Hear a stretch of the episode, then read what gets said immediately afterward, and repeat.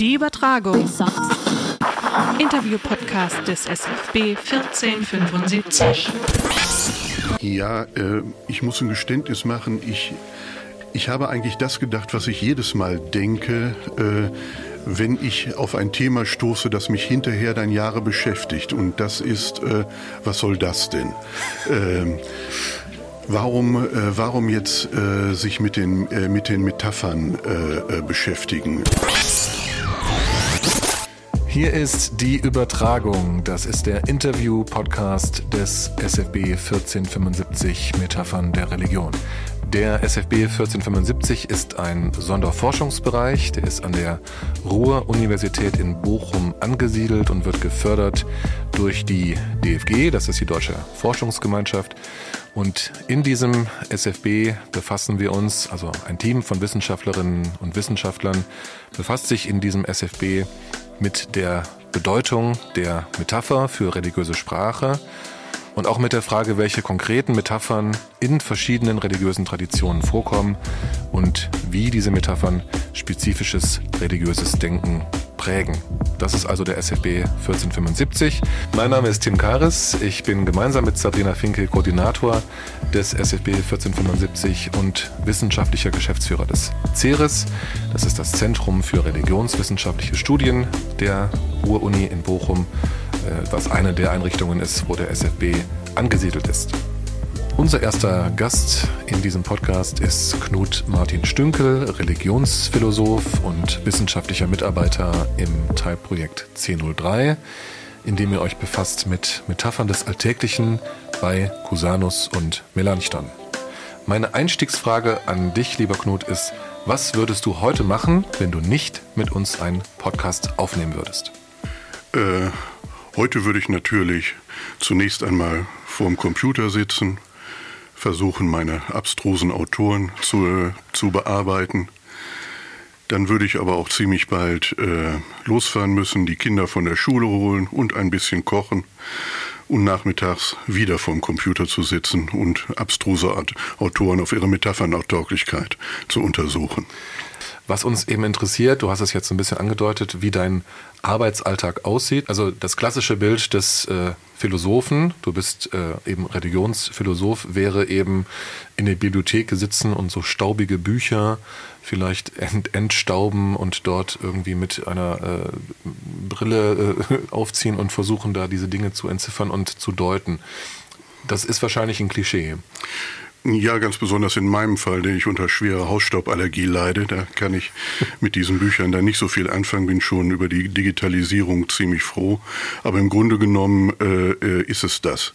Also ähm, dass der Bereich, mit dem ich zu tun habe, trotz aller Bemühungen, sich da irgendwie an das richtige Leben anzuschließen, hat wirklich damit zu tun, äh, erstmal äh, Bücher zu wälzen, Aufsätze zu wälzen, auf den Stand der Diskussion zu kommen und zu versuchen, vielleicht neue Felder für die Diskussion äh, zu erschließen.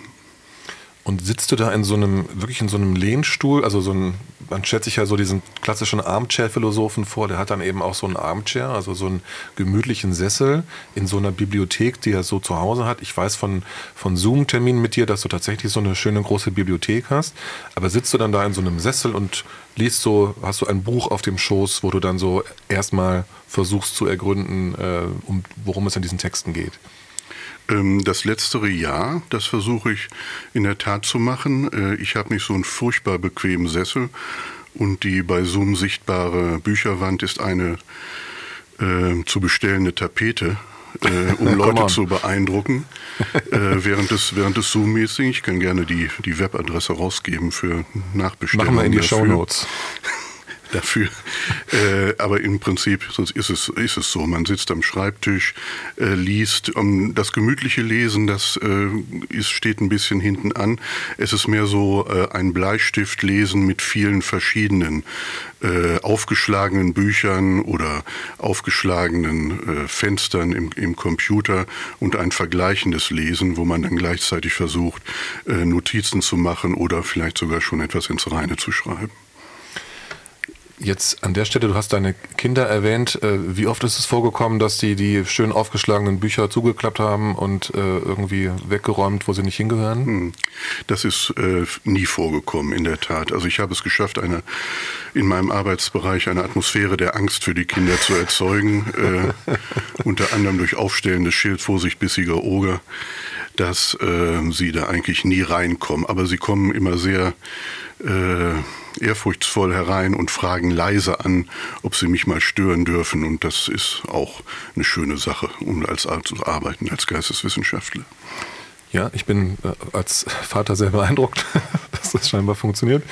Ähm, was uns natürlich interessiert, äh, wenn wir so ein bisschen in deine Biografie hineinblicken, letztendlich, wie du dazu gekommen bist, dich jetzt ausgerechnet damit zu beschäftigen. Äh, du bist 1971 in Bünde geboren worden. Ist das korrekt?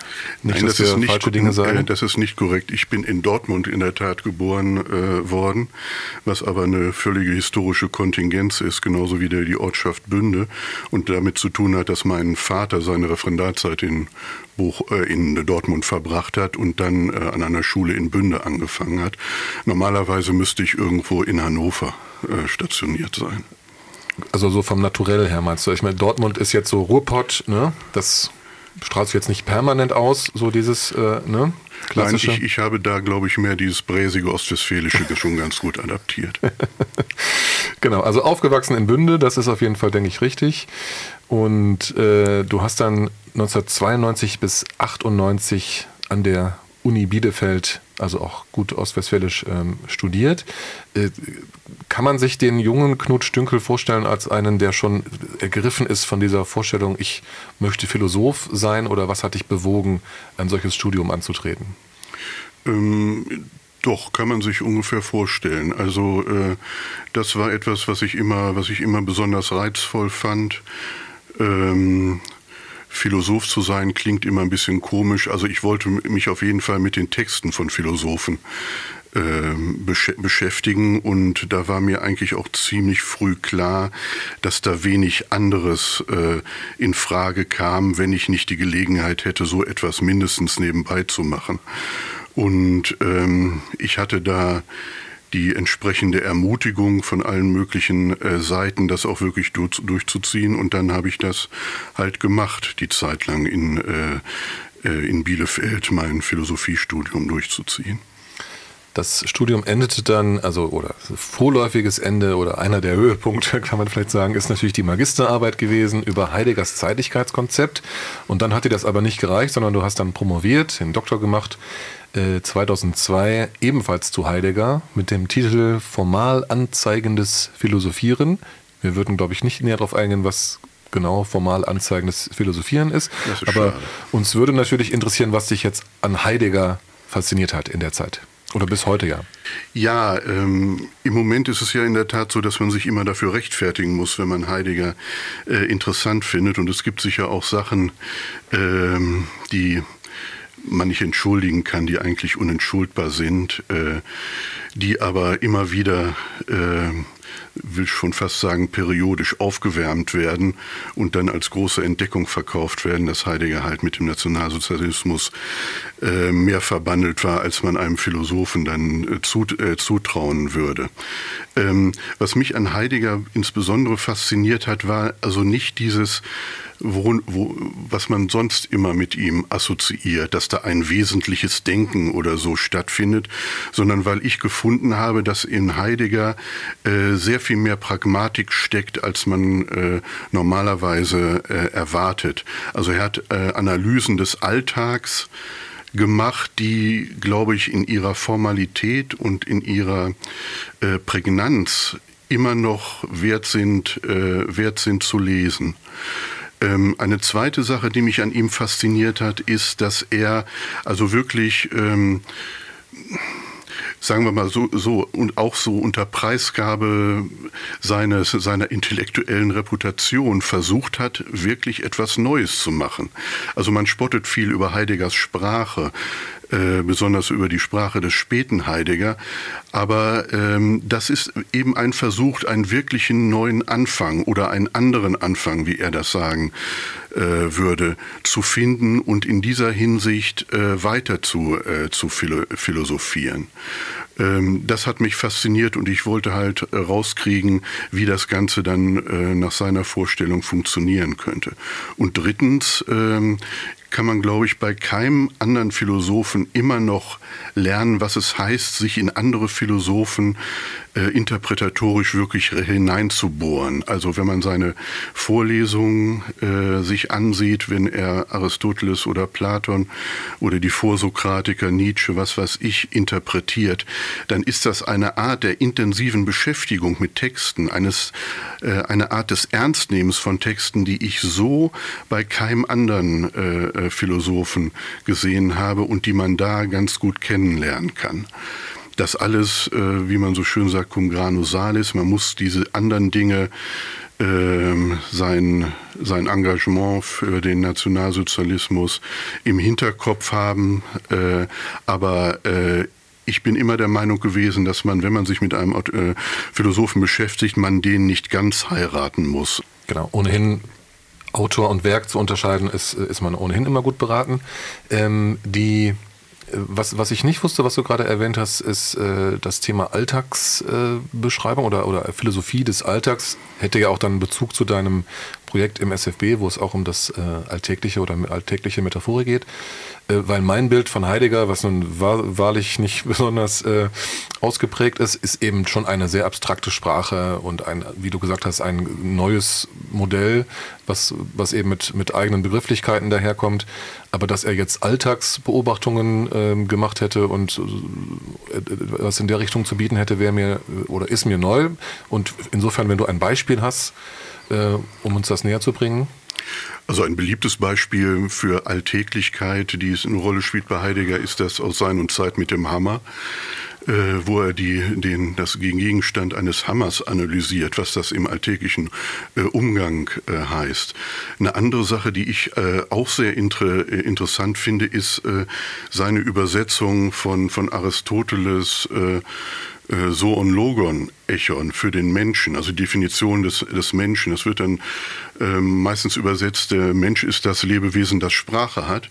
Und Heidegger übersetzt das, ähm, wie ich finde, sehr alltagspragmatisch mit, der Mensch ist dasjenige Wesen, was Zeitung liest und äh, sich dadurch in, äh, informiert oder informieren äh, lässt. Und was das, das bedeutet, diese Art von Informationsaufnahme, äh, Weitergabe und äh, sich unterhalten auf dieser Basis, das kann man da äh, sich sehr schön, sehr schön an, ansehen und von, denke ich, auch noch heute noch von Heidegger lernen. Ja, der Mensch, der Zeitung liest, ist hoffentlich auch der Mensch, der Podcasts hört. Und äh, viele oder diejenigen, die uns jetzt zuhören, tun das offenbar. Ähm, wir haben von, also Heidegger ist eben Gegenstand auch deiner Dissertation gewesen. Und was ich auch deinem Lebenslauf jetzt nochmal in der Vorbereitung entnommen habe, ist, dass einer der Betreuer deiner Dissertation ein Kollege, also ein Wissenschaftler aus Brasilien war. Und das wiederum steht sehr wahrscheinlich im Zusammenhang mit einem äh, Aufenthalt in Brasilien schon während des Studiums 1998. Wie kam es dazu? Was hast du da mitgenommen? Gibt es ein, ein brasilianisches Heidegger-Bild, von dem wir möglicherweise nicht wissen? Was kannst du dazu erzählen? Ähm, ja, es, es gibt ein brasilianisches Heidegger wird in Südamerika äh, auch im Moment noch sehr viel ernster genommen, als er jetzt äh, im Moment in Europa äh, ernst genommen äh, wird. Ähm, man beschäftigt sich intensiver mit Heidegger. Das konkret hatte diese ähm, diese Verbindung nach, nach der Universität Goiânia ähm, war über die Universität Bielefeld. Man hatte da einen Kooperationsvertrag und einer der beteiligten Wissenschaftler war halt der Zweitgutachter von meiner Dissertation, äh, Jordino Marquez, der ähm, ein katholischer Priester gewesen ist und in Freiburg studiert hat. Und wenn man in Freiburg studiert, dann ist man automatisch äh, zu der Zeit jedenfalls äh, mit Heidegger in Berührung gekommen. Und Weil Heidegger auch in Freiburg tätig war. Ja? Ganz genau. Mhm. Ähm, und äh, dieser, dieser Giordino Marquez äh, äh, interessierte sich halt für, für Heidegger und ich war derjenige äh, unter den Bielefelder Studenten, der halt über Heidegger promovierte und so kam dieser Kontakt äh, äh zustande und er hat sich dann bereit erklärt, den Zweitgutachter zu geben für die, für die Arbeit. Und in diesem Kontext bin ich dann äh, 1998 auch in Brasilien an der Universität Goiânia gewesen, ähm, habe dort meinen allerersten Vortrag, öffentlichen Vortrag gehalten und den gleich auf Portugiesisch, oh beziehungsweise was, äh, was ich für Portugiesisch gehalten habe. Ich habe das also nicht frei gesprochen natürlich und äh, ab, äh, abgelesen, aber das war schon ein ziemliches äh, äh, ziemliches Erlebnis, äh, was ich da hatte. Das erste Vortrag überhaupt und dann saß man im Hörsaal in einem äh, Konferenz für politische Philosophie vor 250 Leuten in einer Sprache, die man nicht äh, beherrschte und dann das war schon äh, ein bemerkenswertes Ereignis für mich. Gewesen. Aber du hast Portugiesisch schon, also das hast du jetzt nicht in Lautschrift dir irgendwie aufgemalt, sondern schon vorher die Sprache irgendwie gelernt in, in nein, Bielefeld. Nein, ich, ich mhm. habe es schon ein wenig gelernt, das stimmt, ja, ja. Und du würdest dich bis heute auf Portugiesisch unterhalten können? Nein, definitiv, definitiv nicht. Ja. Also ähm, wenn die äh, Muttersprachler sehr, sehr langsam sprechen, dann, dann vielleicht. Aber mhm. ähm, es gibt ja so ein gewisses Klischee von Brasilianern, dass sie sehr schnell und sehr eilig sprechen und das stimmt auch. Also normalerweise kriegt man da nicht so viel äh, mit ja. als Nicht-Muttersprachler. Und dann warst du wie lange in Brasilien? Äh, äh, drei Monate. Drei Monate. Und was, also wie muss man sich das vorstellen? Also Brasilien hat natürlich gewisse Klischees, äh, die eben sich in der Regel nicht mit Philosophie äh, verbinden. Äh, aber ja, an der Copacabana hast du jetzt vielleicht nicht unbedingt gesessen. Äh, nee, das ist auch das Klischee, was ich nicht mitgenommen habe. Äh, Goiânia ist im Inland. Die Stadt war so eine Art äh, Generalprobe für Brasilia. Äh, mhm. Brasilia wurde ja in den 60er Jahren quasi mitten in den Urwald reingesetzt und Goiânia wurde das in 30er Jahren. Äh, man zeigte mir dann bei einer Stadtrundfahrt sehr stolz das älteste Haus von Goiânia, das 1930 äh, errichtet wurde. Ähm, und man das, da ist auch kein Urwald oder so, wenn man das rum, das ist mehr so eine äh, Steppenlandschaft, sehr, sehr heiß, rote Erde, was sehr auffällig war, wenn man darüber fliegt, sehr, äh, sehr beeindruckend äh, und ähm, gar nicht so äh, klischeehaft beladen, äh, wie man das, wie man sich Brasilien so, so vor, äh, vorstellt. Die Universität sehr neu, sehr modern. Sämtliche Stühle beispielsweise waren noch eingepackt, also man hat die nicht aus ihren Plastik Verpackungen rausgeholt, weil man die schonen wollte. Und dann saß man da bei 40 Grad auf diesen äh, Plastik, was nicht so angenehm war. Aber das da äh, äh, ließen sie sich auch nicht irgendwie davon abbringen, dass das äh, die richtige Weise ist, mit den, mit den neuen Materialien umzugehen. Ach ja, und äh, äh, Affen. Es waren auf dem Campus, äh, sprang eine besondere Art von Affen, deren Namen ich vergessen habe, sehr zutraulich herum und man hatte da sozusagen immer direkten Kontakt zur Natur. Da enthalten wir uns jetzt jeden Scherzes bezogen auf die lieben Kolleginnen und Kollegen, die ja. auch auf dem Campus rumspringen. Ähm, du bist Religionsphilosoph, befasst dich eben mit den großen Fragen, äh, mit den, auch mit den Grundlagen des Fachs äh, Religionswissenschaft, aber auch immer wieder, oder sagen wir im Zuge dessen, mit einzelnen Autoren, ich glaube, es sind alles Männer, da muss ich an der Stelle nicht äh, irgendwie gendern. Und da liest man, äh, wenn man so die Liste durchschaut in, in deinem äh, CV, liest man einige Namen, die man so kennt. Ja, irgendwie Paulus, Augustinus, Cusanus, auf den wir noch kommen, Heidegger, über den wir schon gesprochen haben, Schlegel. Aber man liest auch einige eher obskure Namen, du hast es eingangs schon erwähnt. Jedenfalls obskure Namen für Nicht-Eingeweihte wie mich. Ich sag mal Ernst Michel, Hans Trüb, Fritz Klatt und äh, andere mehr. Viele schreien wahrscheinlich jetzt auf, das sind doch keine unbekannten Namen. Ich bitte um äh, Nachsicht. Äh, aber die Frage ist, also suchst du gewissermaßen bewusst nach diesen Figuren? Oder äh, laufen die dir gewissermaßen zu? Also hast du eine besondere Ader für die? Ähm, sowohl als auch.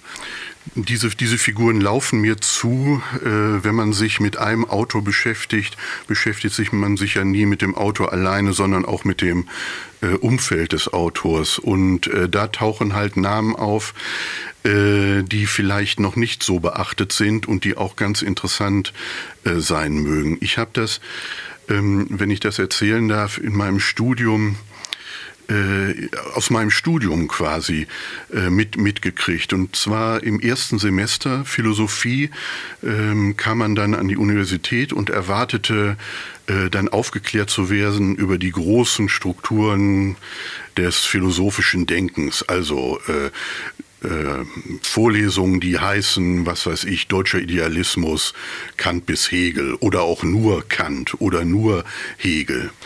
Und das war in Bielefeld überhaupt nicht, äh, aus verschiedenen Gründen.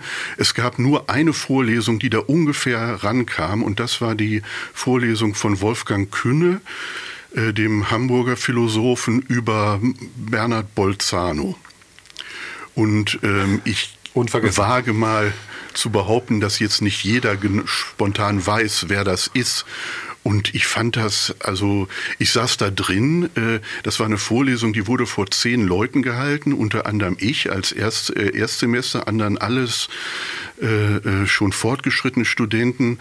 Also Bolzano, um das kurz zu sagen, wurde von Künne damals als Urgroßvater der analytischen Philosophie, als Vorläufer von, äh, von Frege und dann äh, von, von Moore, äh, Russell und Wittgenstein äh, dargestellt. Ein sehr interessanter Mann.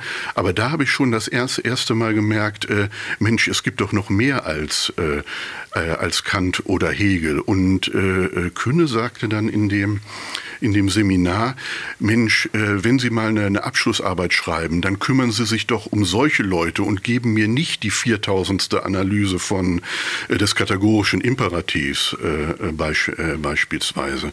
Und das fand ich äh, sozusagen als Tipp immer sehr äh, über, äh, überzeugend, so etwas äh, zu machen. Und dann hast du Heidegger gemacht. Und dann habe ich Heidegger gemacht.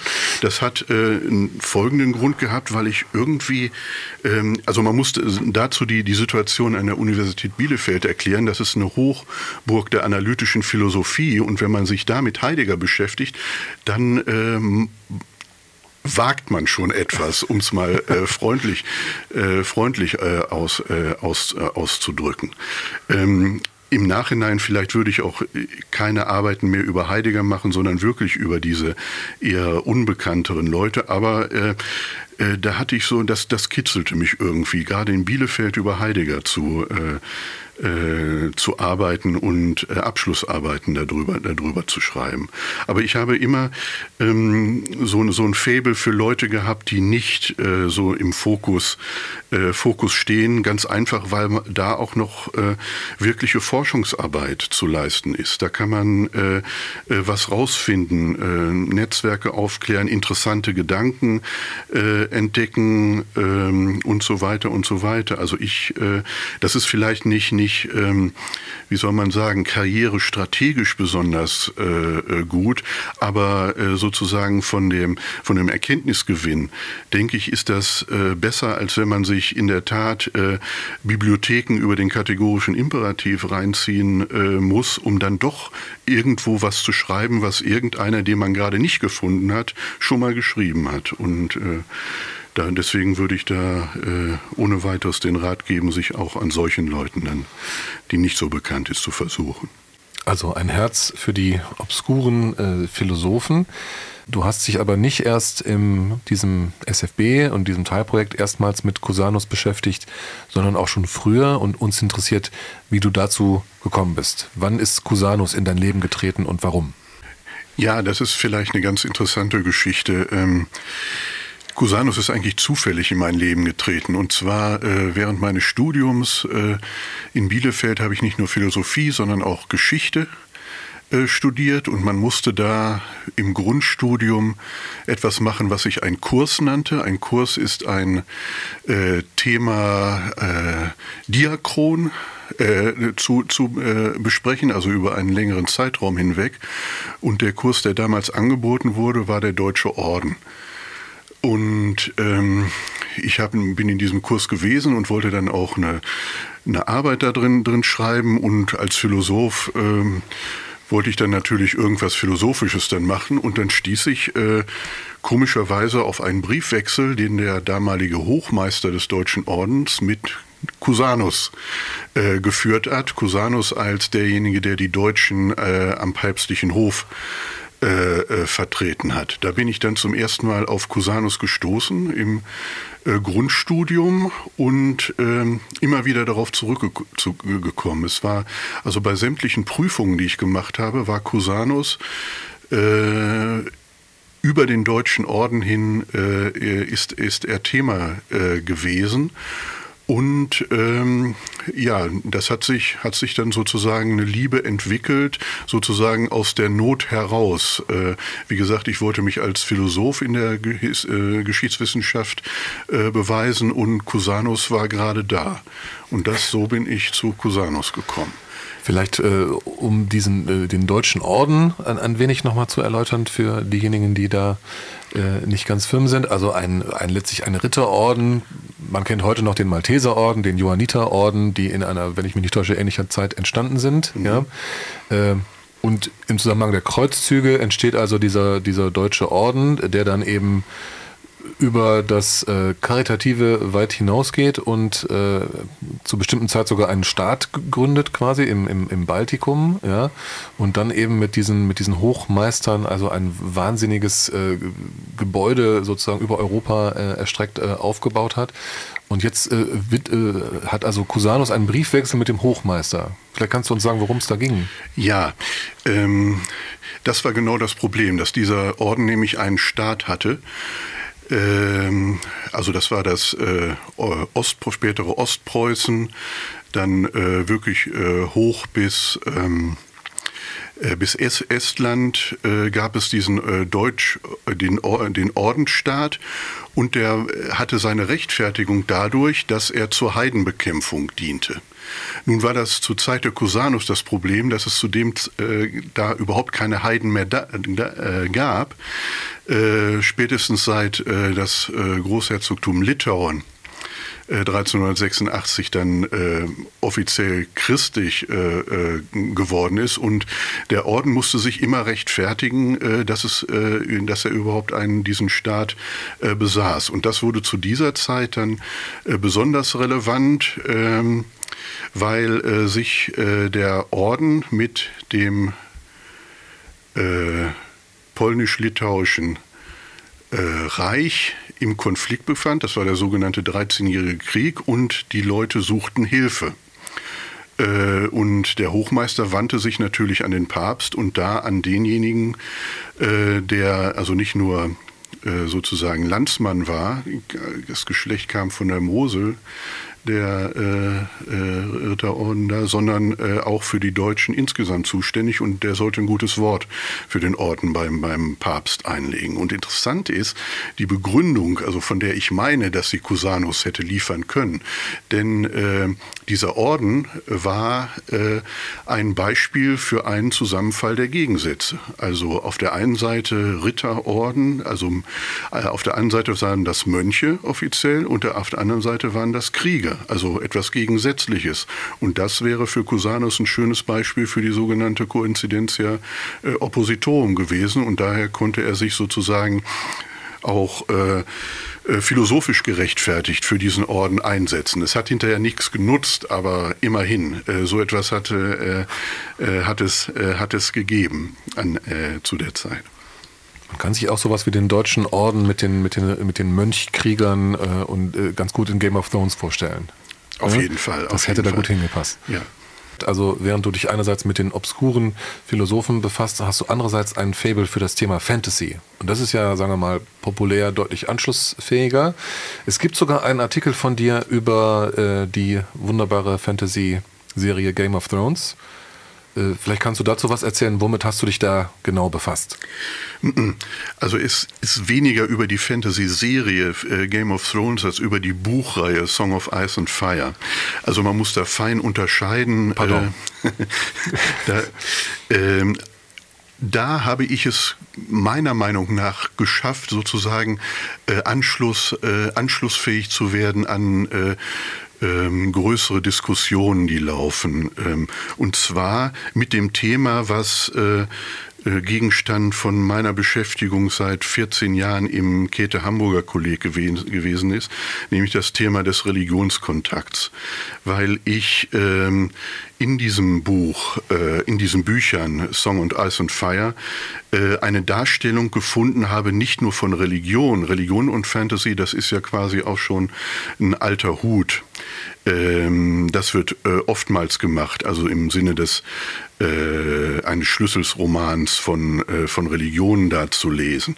Aber was, was George Martin gemacht hat, ist, dass er nicht nur eine Religion für seine Welt äh, äh, erdacht hat, sondern ganz viele und diese im Kontakt gezeigt hat. Und dann auch gezeigt hat, wie sich die Religionen im Kontakt entwickeln, äh, gegenseitig befruchten, aber auch ähm, naja, aggressiv gegenüber äh, einander auf, auftreten. Es entstehen Dogmatiken, es entstehen Begriffe von Heterodoxie, es entstehen Begriffe von, von Ketzern. Und das ist das Schöne an, an Martin, dass man das, dass man da sozusagen aktuelle religionswissenschaftliche Forschung äh, mit ähm, populärer Literatur, wobei bei diesem populären gar kein Qualitätsmerkmal, das sind, sind sehr gute literarische, literarische Werke äh, zu tun hat, dass man diesen, diesen Kontakt da finden kann und sehen kann, äh, wie, das, äh, wie das Ganze auch äh, sozusagen in die Öffentlichkeit getragen werden kann, was äh, Wissenschaftler in einem Kolleg erarbeiten, erarbeiten können. Und ähm, naja, das, das ist, ist äh, denke ich, auch eine wichtig, wichtige Aufgabe, dass man zwar äh, sich im Lehnstuhl gerne sieht, arbeitend, aber dass man auch versuchen sollte, äh, anschlussfähig zu bleiben für andere Diskussionen, die innerhalb der Öffentlichkeit verlaufen. Du hast das äh, Käthe Hamburger Kolleg erwähnt, das müsste man vielleicht kurz erläutern. Also ein großes Forschungsprojekt, was auch hier an der Uni Bochum äh, angesiedelt war, eine äh, Förderung des äh, Bundesforschungsministeriums, äh, wo du viele Jahre tätig warst und wo eben im Zentrum stand die Frage, wie sind eigentlich Religionen im Kontakt miteinander entstanden? Ja, also natürlich gibt es beispielsweise im Christentum ja, geradezu logischerweise viele Einflüsse aus dem Judentum. Man kann beobachten, wie der Islam sich dann entsprechend dazu verhält oder auch wenn man den Daoismus, die Entstehung des Daoismus sich anguckt, der eben äh, aus dem Buddhismus heraus gewissermaßen emergiert. Ich hoffe, ich sage nichts Falsches, aber ähm, das sind Fragen, mit denen wir uns da beschäftigt haben und das genau sieht man eben bei Game of Thrones. Es gibt die die alten Götter und die neuen, ja, the old gods and the new beispielsweise. Es gibt dann diesen neuen Kult, der entsteht, diese Art, ich glaube, eine Art Feuergott, äh, der da irgendwie äh, verehrt wird und die dann eben miteinander eben auch in, in, in Kontakt stehen. Ähm, aber schaust du dann sowas an und also ist das etwas, was du gewissermaßen im Nachgang, dass du merkst, ah, da ist was los und dann schaust du es dir danach nochmal analytisch an oder guckst du schon beim ersten Mal, sagst, oh, da entsteht ein Begriff von Heterodoxie oder sowas. Das würde mich jetzt einschränken in meiner, in meiner Freude an dieser, an dieser Serie oder an diesen Büchern.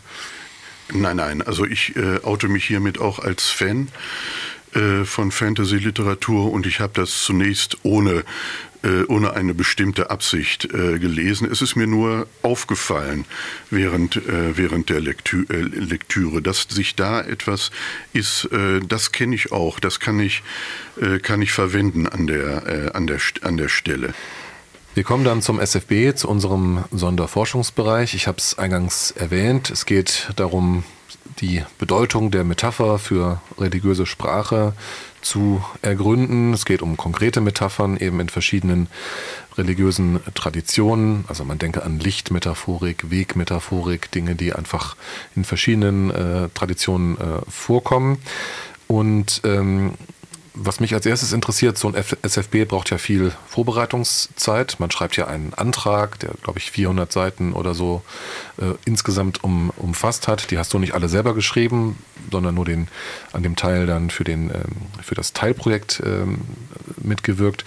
Ähm, aber es, es geht eben einige Zeit ins Land und insgesamt, glaube ich, sind so die ersten Überlegungen schon so fünf Jahre her, nachdem der SFB dann erst dieses Jahr gestartet ist. Ähm, kannst du dich erinnern, was du gedacht hast, als du zum ersten Mal von der Idee gehört hast? Die Idee, sich in einem großen Forschungsverbund ausgerechnet mit Religion und Metapher zu beschäftigen. Ja, äh, ich muss ein Geständnis machen. Ich ich habe eigentlich das gedacht, was ich jedes Mal denke, äh, wenn ich auf ein Thema stoße, das mich hinterher dann Jahre beschäftigt. Und das ist, äh, was soll das denn? Ähm, Warum, äh, warum jetzt äh, sich mit den, äh, mit den Metaphern äh, äh, beschäftigen? Also wir waren gut dabei, äh, Religionskontakte äh, auseinander zu friemeln und ich habe da eigentlich mehr, äh, mehr gehofft, sagen wir mal so, dass da äh, ein Anschlussprojekt direkt äh, dran zu, zu knüpfen ist. Aber wie es eigentlich immer gewesen ist, ähm, ähm, der Appetit kommt beim Essen. Äh, wenn man sich dann äh, damit mehr äh, auseinandersetzt, fand ich das Thema dann sehr anschlussfähig zu Sachen, die mich äh, immer schon interessiert haben. Und das ist insbesondere das Verhältnis von Religion und Sprache, beziehungsweise wie äh, äh, Bedeutungsbildung in Religionen durch Sprache vollzogen wird. Und das äh, läuft halt äh, vor allen Dingen durch, äh, durch den Einsatz bestimmter äh, Metaphern. Und der nächste, der nächste Schritt ist gewesen, wie kann ich äh, meine nächste Überlegung ist gewesen, wie kann ich das, was ich bisher gemacht habe, da an dieser Stelle äh, anschließen.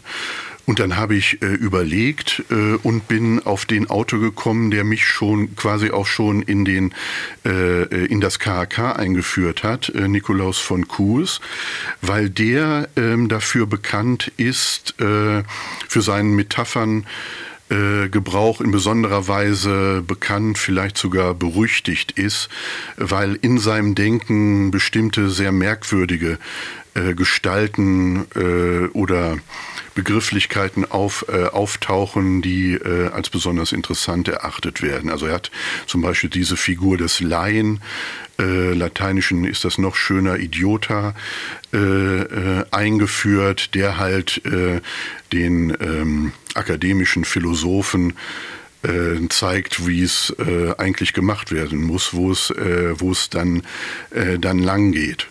Und dann äh, hat sich äh, auch ergeben, dass äh, sein Predigtwerk äh, eigentlich noch unterforscht äh, ist. Und ähm, ich habe mir das Ganze dann äh, durchgeguckt und bin auf sehr viele Metaphern äh, gestoßen, die halt nicht, äh, wie du gerade gesagt hast, äh, Tim, vor allen Dingen auf diese altbekannten Metaphern abstellen, also beispielsweise Licht und so weiter. Das kommt natürlich auch vor, aber es kommen auch Metaphern vor, wie die sich drehen um Themen der Verdauung beispielsweise, um Berufe, Glasbläser, äh, mit Metaphern, die man normalerweise nicht in einem, äh, soll man sagen, hochgeistigen, theologisch-philosophischen Kontext äh, unbedingt, unbedingt erwartet. Und an der Stelle, ähm, ja, habe ich dann, um das metaphorisch auszudrücken, dann auch Blut geleckt und äh, wollte rauskriegen, warum äh, mhm. diese Metaphern an dieser Stelle äh, eine Rolle, Rolle spielen können, gerade in, in Kontexten auch, wo er sich sozusagen an die Öffentlichkeit äh, oder sagen wir mal eine größere Öffentlichkeit wendet mit seinen äh, Pre äh, Predigten.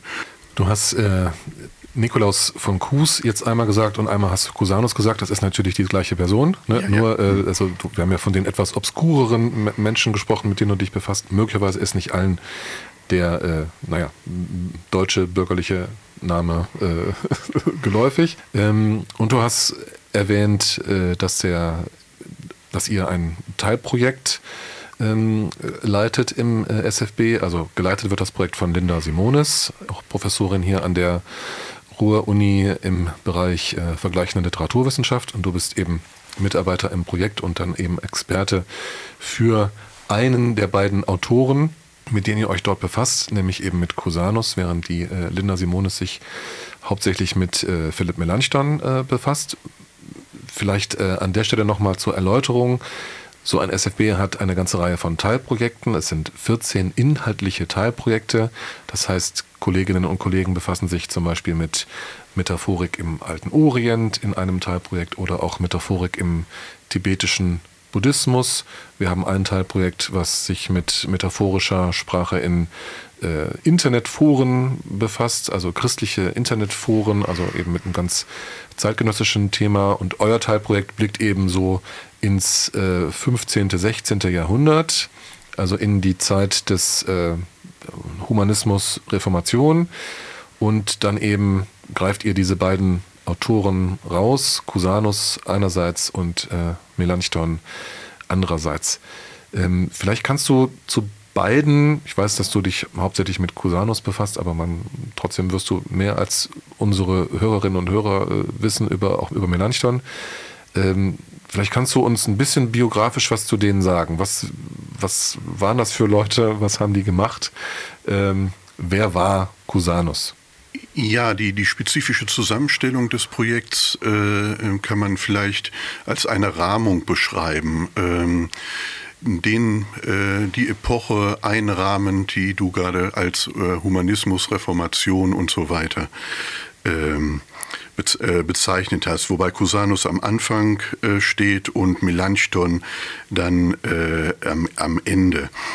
Es sind äh, um einmal die Lebensdaten durchzugeben. Also Cusanus 1401 bis 1464, ja, und Melanchthon quasi genau 100 Jahre später, 1497 bis 1560. Ja, also keine Zeitgenossen. Man ist sich nicht begegnet, sondern man es lagen 30 Jahre zwischen dem Tod von Cusanus und der Geburt des Melanchthon. Ne? Nur so, dass wir es einmal eingeordnet haben. Genau. Äh, Cusanus äh, ist ein ähm, Deutscher von der Mosel, der es zu was gebracht hat in Italien. Und zwar war er ähm, äh, Kardinal, päpstlicher Legat in Deutschland.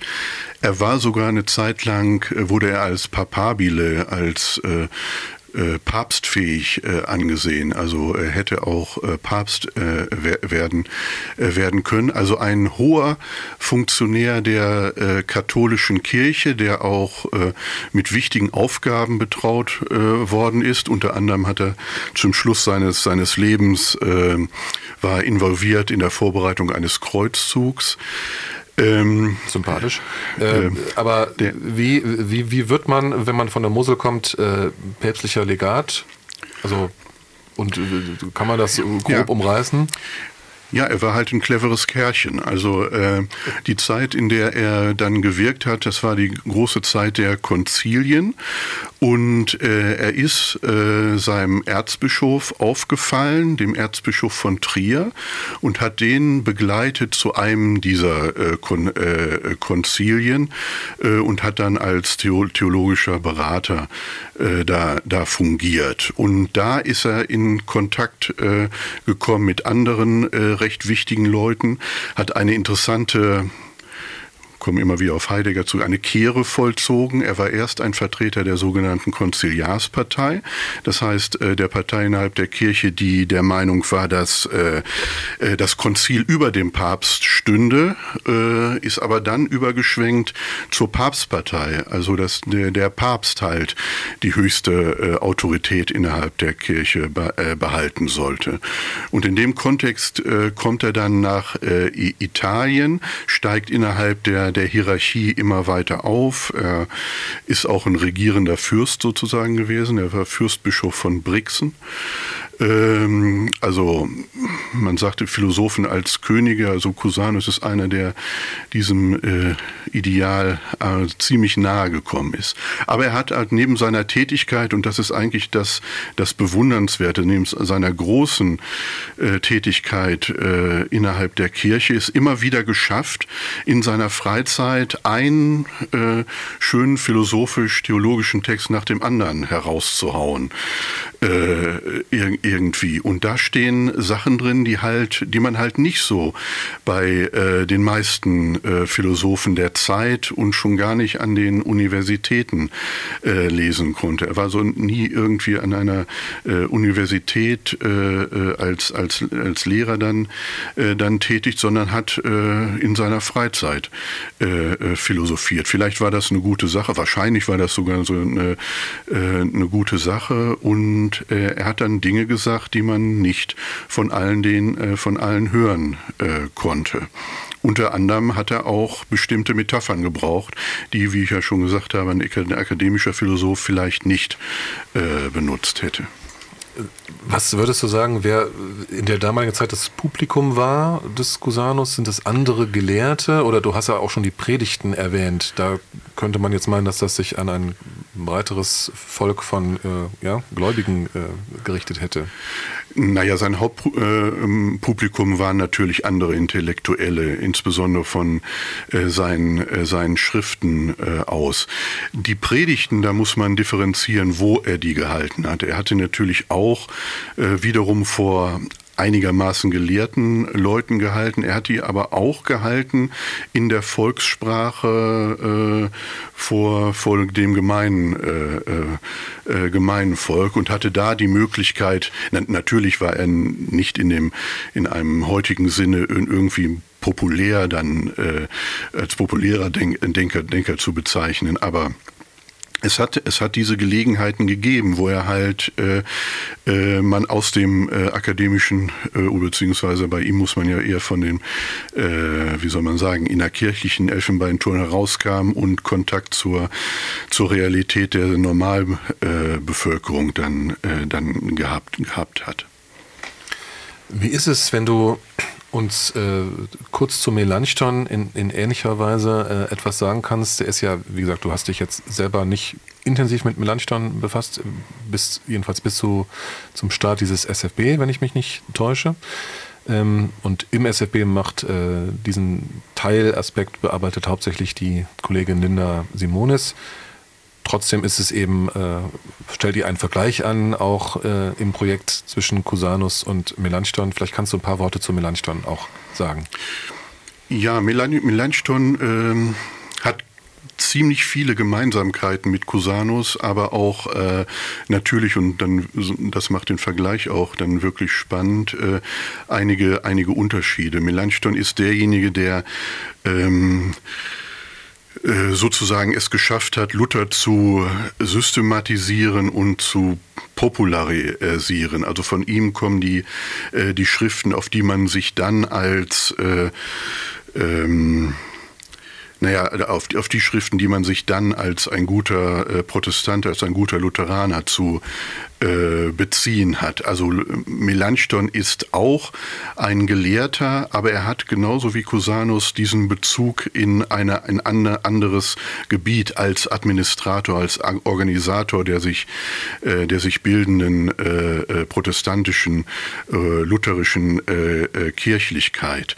Was eine interessante Übereinstimmung zwischen Cusanus und Melanchthon ist, dass sie, ist, dass sie beide einen starken Bezug zur Antike haben, also äh, Humanist, äh, was man mit dem Begriff des Humanismus äh, bezeichnet. Nun ist in Italien der Humanismus einige Zeit früher ausgebrochen als, äh, als in Deutschland, aber äh, dieser Rückbezug auf, ähm, auf äh, die Antike, auf klassische Autoren, der ist bei, bei beiden gegeben und bei beiden spielt äh, das eine Rolle äh, in, in, äh, in, ihren, in ihren Schriften.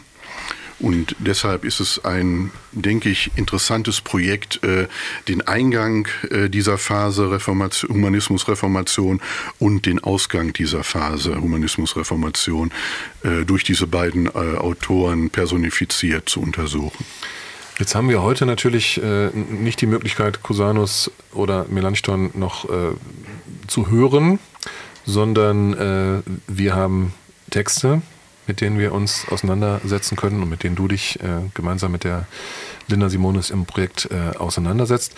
Ähm, kann man was zur, zu diesen Texten sagen? Also wie, wie liegen die dir vor? Äh, ich habe vorhin eingangs haben wir über dieses Klischeebild gesprochen, das äh, Archiv und da wird dann irgendwie ein Pergament ausgerollt und man liest so einen Text. So ist es ja sicherlich nicht. Äh, nein, so ist es nicht. Und äh, ich bin äh, ziemlich stolz, da vermelden zu können, dass wir mit der Cusanus-Beschäftigung jedenfalls quasi an der Spitze der Digitalisierung schreiten, äh, dank eines anderen DFB-Projektes, was sich eben diese Digitalisierung auf die Fahnen geschrieben hat. Also bei Cusanus ist es möglich, über den Computer auf sein gesamtes äh, Werk zuzugreifen und das entsprechend äh, zu analysieren, wenn man die äh, äh technischen Fähig äh, Fähigkeiten äh, dazu hat.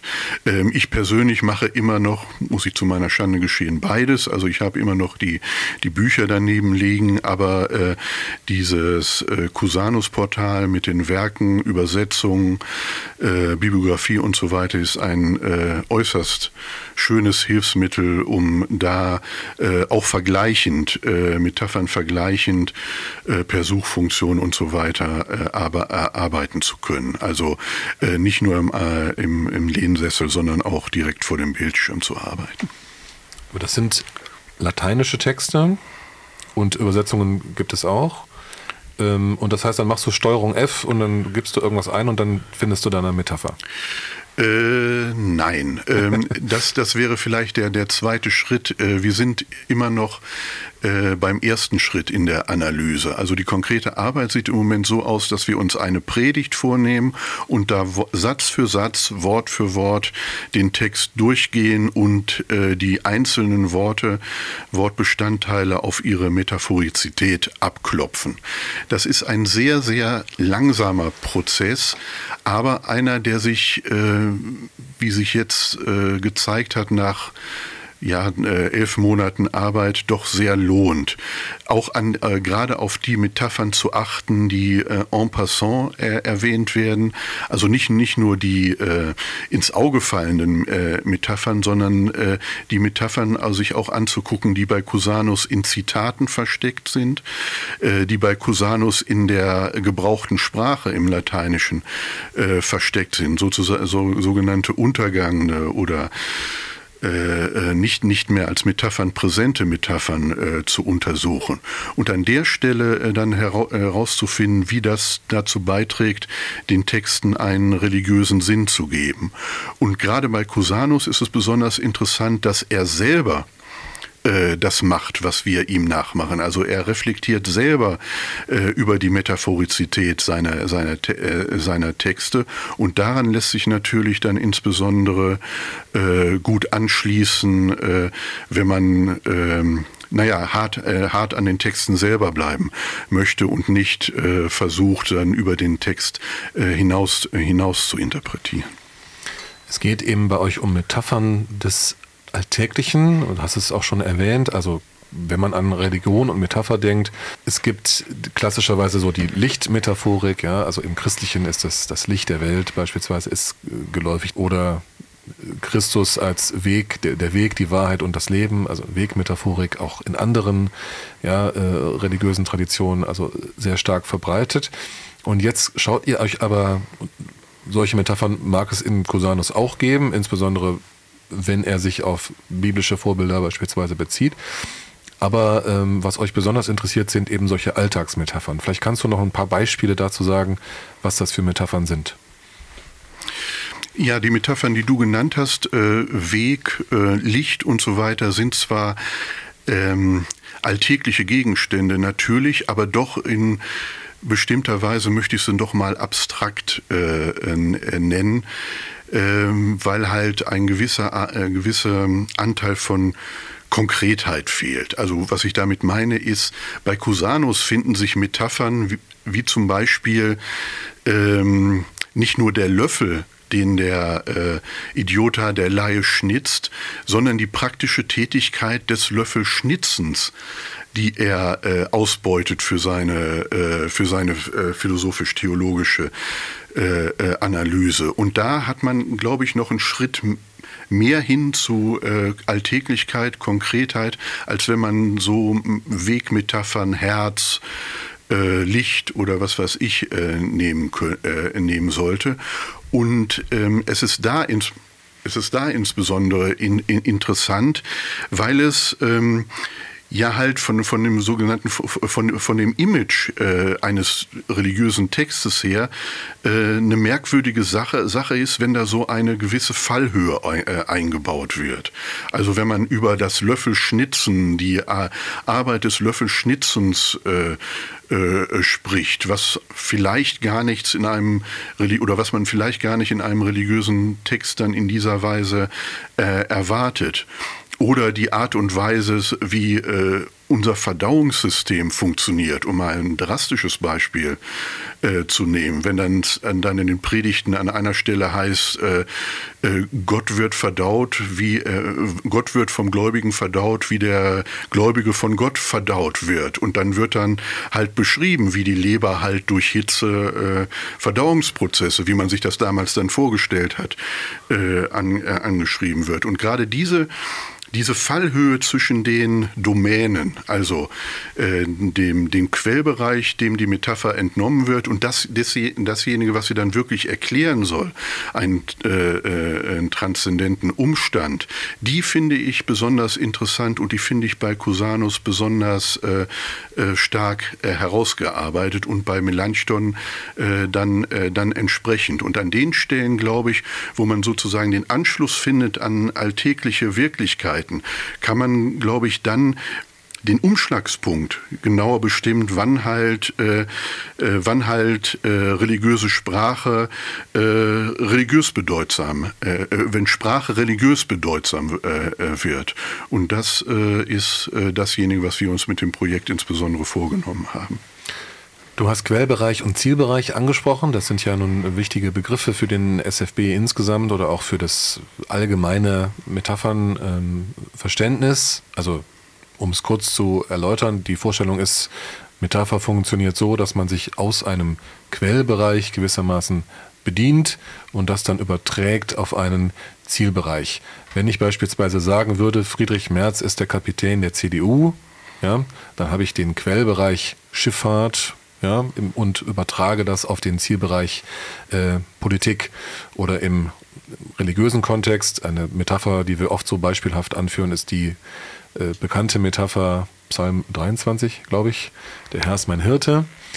Ähm, und da hat man eben den Quellbereich Hirte, also sowas wie Viehzucht, äh, ja, landwirtschaftliches Feld und das wird eben übertragen auf den Herrn, also was auch schon wieder eine Metapher ist, aber letztendlich wird es auf das Transzendente, auf Gott übertragen. Also Gott ist gewissermaßen wie ein äh, Hirte oder wie der Hirte des äh, Gläubigen, sprich die Gläubigen sind so wie die Schafe, ja, und der Herr ist eben wie der Hirte.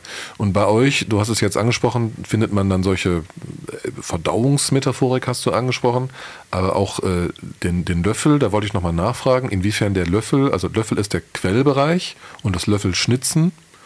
Und was genau ist in dem Fall das Ziel? Also was will uns damit religiös gesagt werden von Cusanus? Ähm, das ist Cusanus gesamtes Werk läuft darauf hinaus, äh, ähm, einen adäquaten Begriff von Gott zu finden. Und äh, der Kniff in seinem Denken ist, dass er meint, er könnte das an beliebigen Gegenständen äh, voll, äh, vollfü äh, vollführen. Unter anderem an einem alltäglichen Gegenstand wie dem Löffel oder an einem Prozess wie dem Löffel schnitzen oder an einer grammatischen Form oder an einem Buchstaben oder an einem Kinderspiel. Das macht er in seinen, äh, in seinen Werken, exerziert er, exerziert er das durch, wie ein äh, gottsuchender Mensch äh, sich der, seiner Umwelt, seiner alltäglichen Umwelt bedienen kann, um zu äh, religiösen, um zu theologischen Erkenntnissen äh, äh, zu kommen.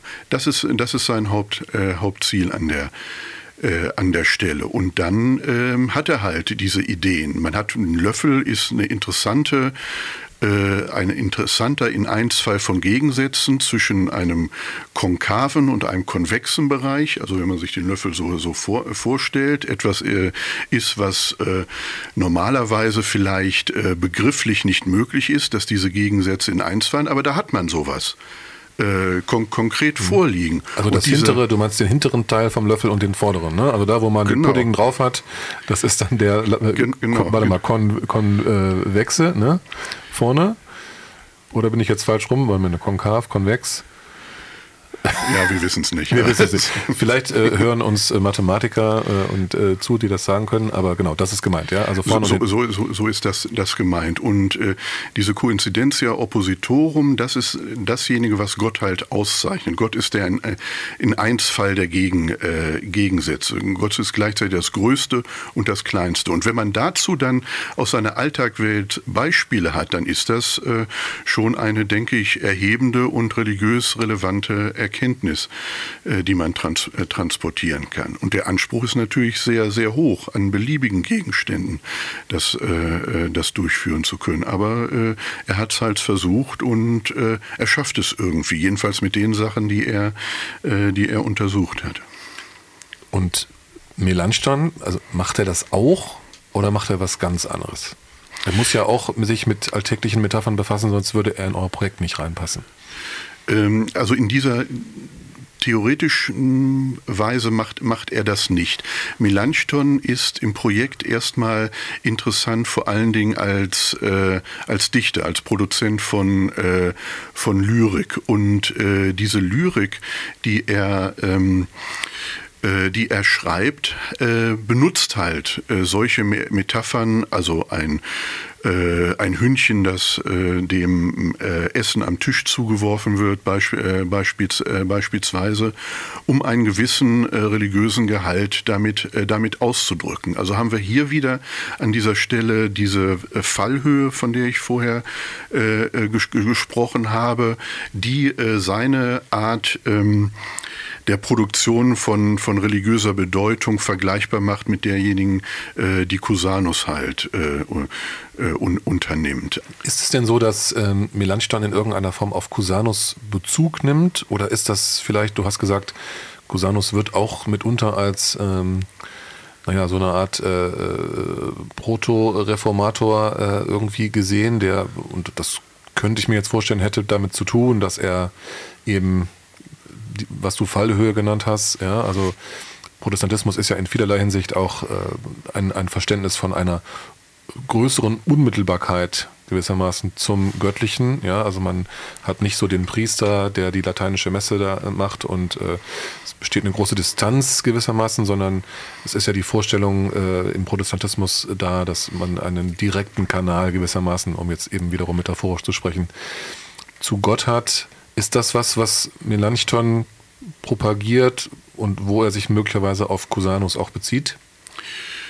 Also da muss ich äh, zu meiner Schande dann wirklich passen, was die Cusanus-Kenntnis von Melanchthon äh, äh, angeht. Ähm, ich weiß, dass Luther sich äh, an vier Stellen insgesamt in seinen gesamten Werken auf Cusanus äh, bezogen hat. Also der Name scheint in, äh, äh, in diesen Bereichen bekannt äh, äh, gewesen zu sein.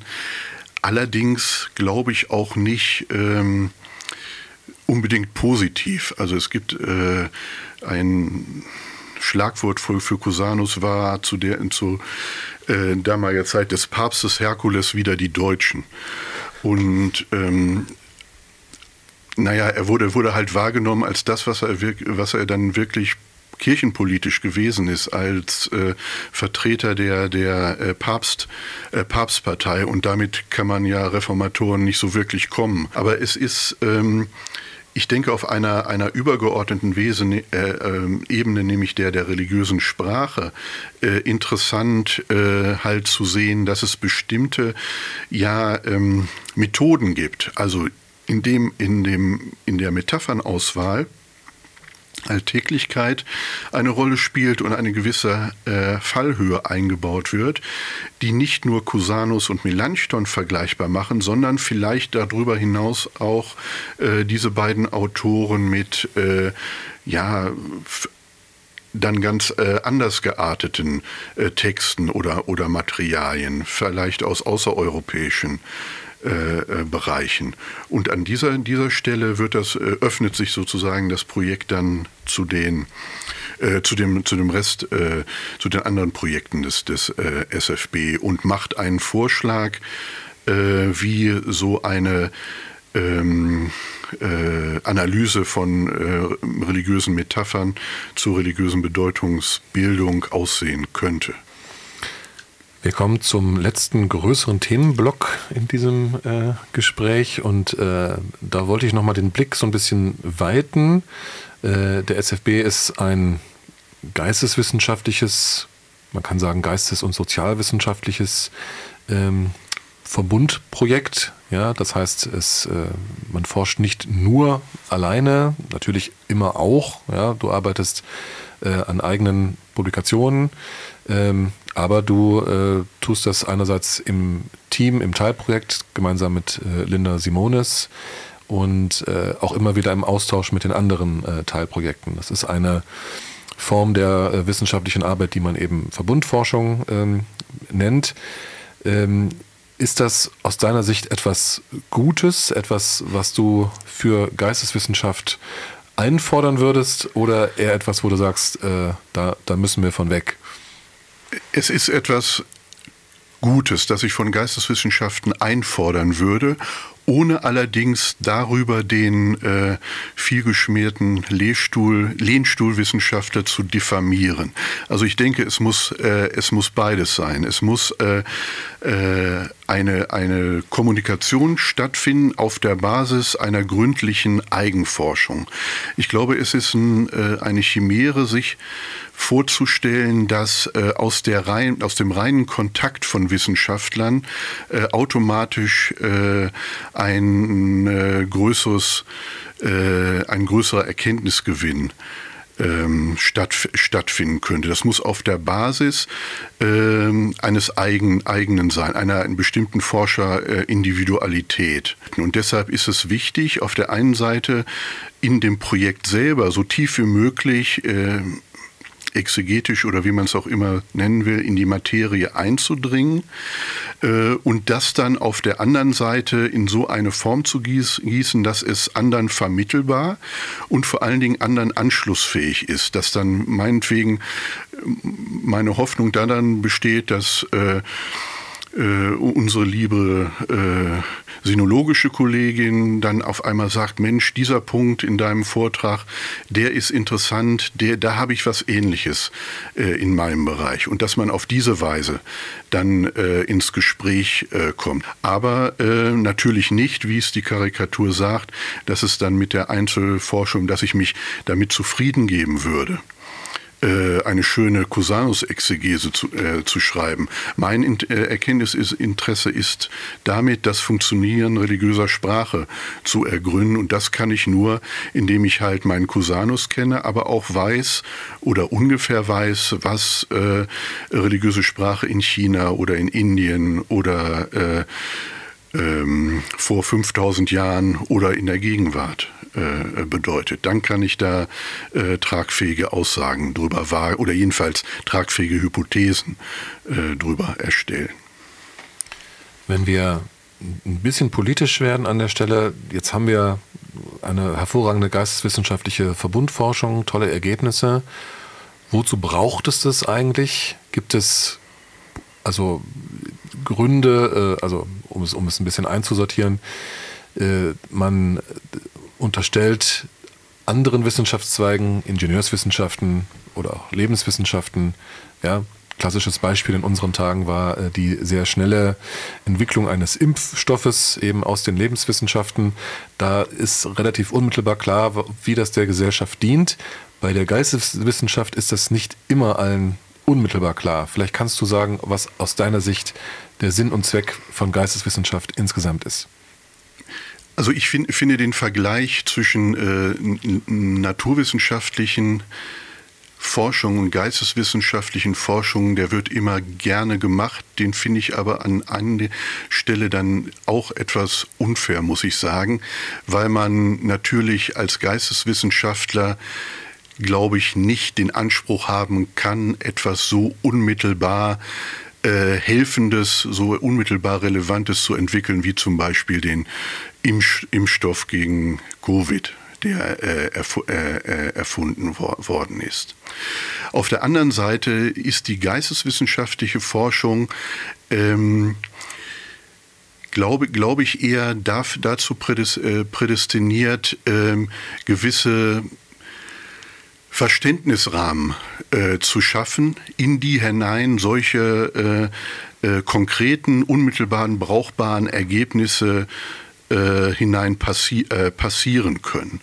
Das heißt, äh, ohne einen gewissen Umschwung des Weltbildes, ohne dass man äh, meint, äh, ohne dass man meint, man könnte durch äh, die Zugabe von, von Antikörpern äh, oder das, das Spritzen von etwas äh, die Gesundheit eines Menschen beeinflussen, äh, ohne, ohne dafür die Voraussetzungen äh, geistig geschaffen zu haben, hätte sowas, glaube ich, auch sich nicht, äh, nicht einfach durchsetzen können. Es äh, musste ein, äh, jedenfalls als Vorschlag schon mal vorhanden sein, ein äh, geistiger Rahmen, in den so etwas hinein passieren können. Und das ist die Hoffnung, die sich mit äh, geisteswissenschaftlicher Verbundforschung verbindet, äh, meiner Meinung nach. Dass Rahmen geschaffen werden, in die äh, konkrete, vielleicht konkrete naturwissenschaftliche Erkenntnisse, aber vielleicht auch konkrete sozialwissenschaftliche Erkenntnisse hinein passieren können. Wir sind ja in der glücklichen Lage, einen religionswissenschaftlichen äh, SFB äh, zu haben. Und ich glaube, heutzutage muss man niemandem erklären, dass Religion in irgendeiner Weise, äh, Weise rele relevant ist. Also sind wir mit dem SFB schon in einer gewissen Zwischenposition zwischen äh, noch nicht so deutlicher Brauchbarkeit und unmittelbar deutlicher äh, Bra Bra Brauchbarkeit. Ich habe zum Abschluss, lieber Knut, fünf kurze Entweder-Oder-Fragen und du sagst einfach das eine oder das andere. Bünde oder Bochum?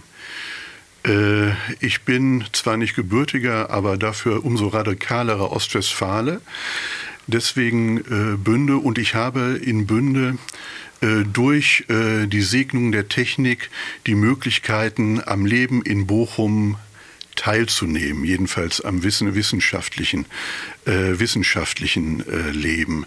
Äh, ich komme gerne nach Bochum, auch persönlicherweise, aber wenn ich einen Ort mir aussuchen könnte, dann ist das äh, nicht nur Bünde, sondern noch verstärkt der Ortsteil Muckum, wo ich äh, wohne. Da möchte ich im Moment sein. Zweite Frage, konvex oder konkav?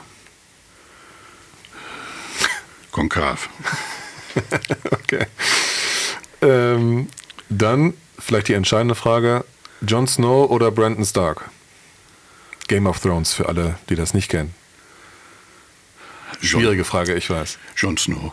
Jon Snow. Also schon eher der coole Fighter als der eher der Philosoph. Ja, also das, das ist der Hintergrund meiner Frage. Brandon Stark ist so ein bisschen die naja, er ist auch an den, an den Stuhl gebunden, ja, in dieser, in dieser Game of Thrones ähm, äh, Welt ähm, und naja, offenbar von der, von der gesamten Weltkenntnis erfüllt, während Jon Snow mit dem Schwert gegen die äh, fiesen äh, Gegner kämpft. Das ja, ist, ja ich, ich, merke gerade, ich widerspreche da mit der ersten Frage, weil der ja wirklich in der Lage ist, relativ ortsgebunden, so als Baum, wie er jetzt äh, in den Büchern da, dargestellt wird, äh, die ganze Welt zu, äh, zu bereisen. Aber wie gesagt, äh, der Jon Snow ist in den Büchern auch die reflektierteste äh, Gestalt, gerade durch seine, äh, durch seine gewisse Außenseiterposition. Äh, und naja, mit den obskuren Autoren und so weiter, so eine Außenseiterposition ist etwas, was mir immer sympathisch ist. Eine weitere ähnlich entscheidende Frage, die geht an dich als Fan des Hamburger Sportvereins. Horst Rubesch oder Carsten Behron? Beides fantastische Stürmer und Kopfballungeheuer. Ja, da muss ich Horst Rubisch sagen. Allein schon wegen des wunderbaren T-Shirts, das ich habe, die ihn gerade bei einer Abnahme von Manikals Bananenflanken zeigt.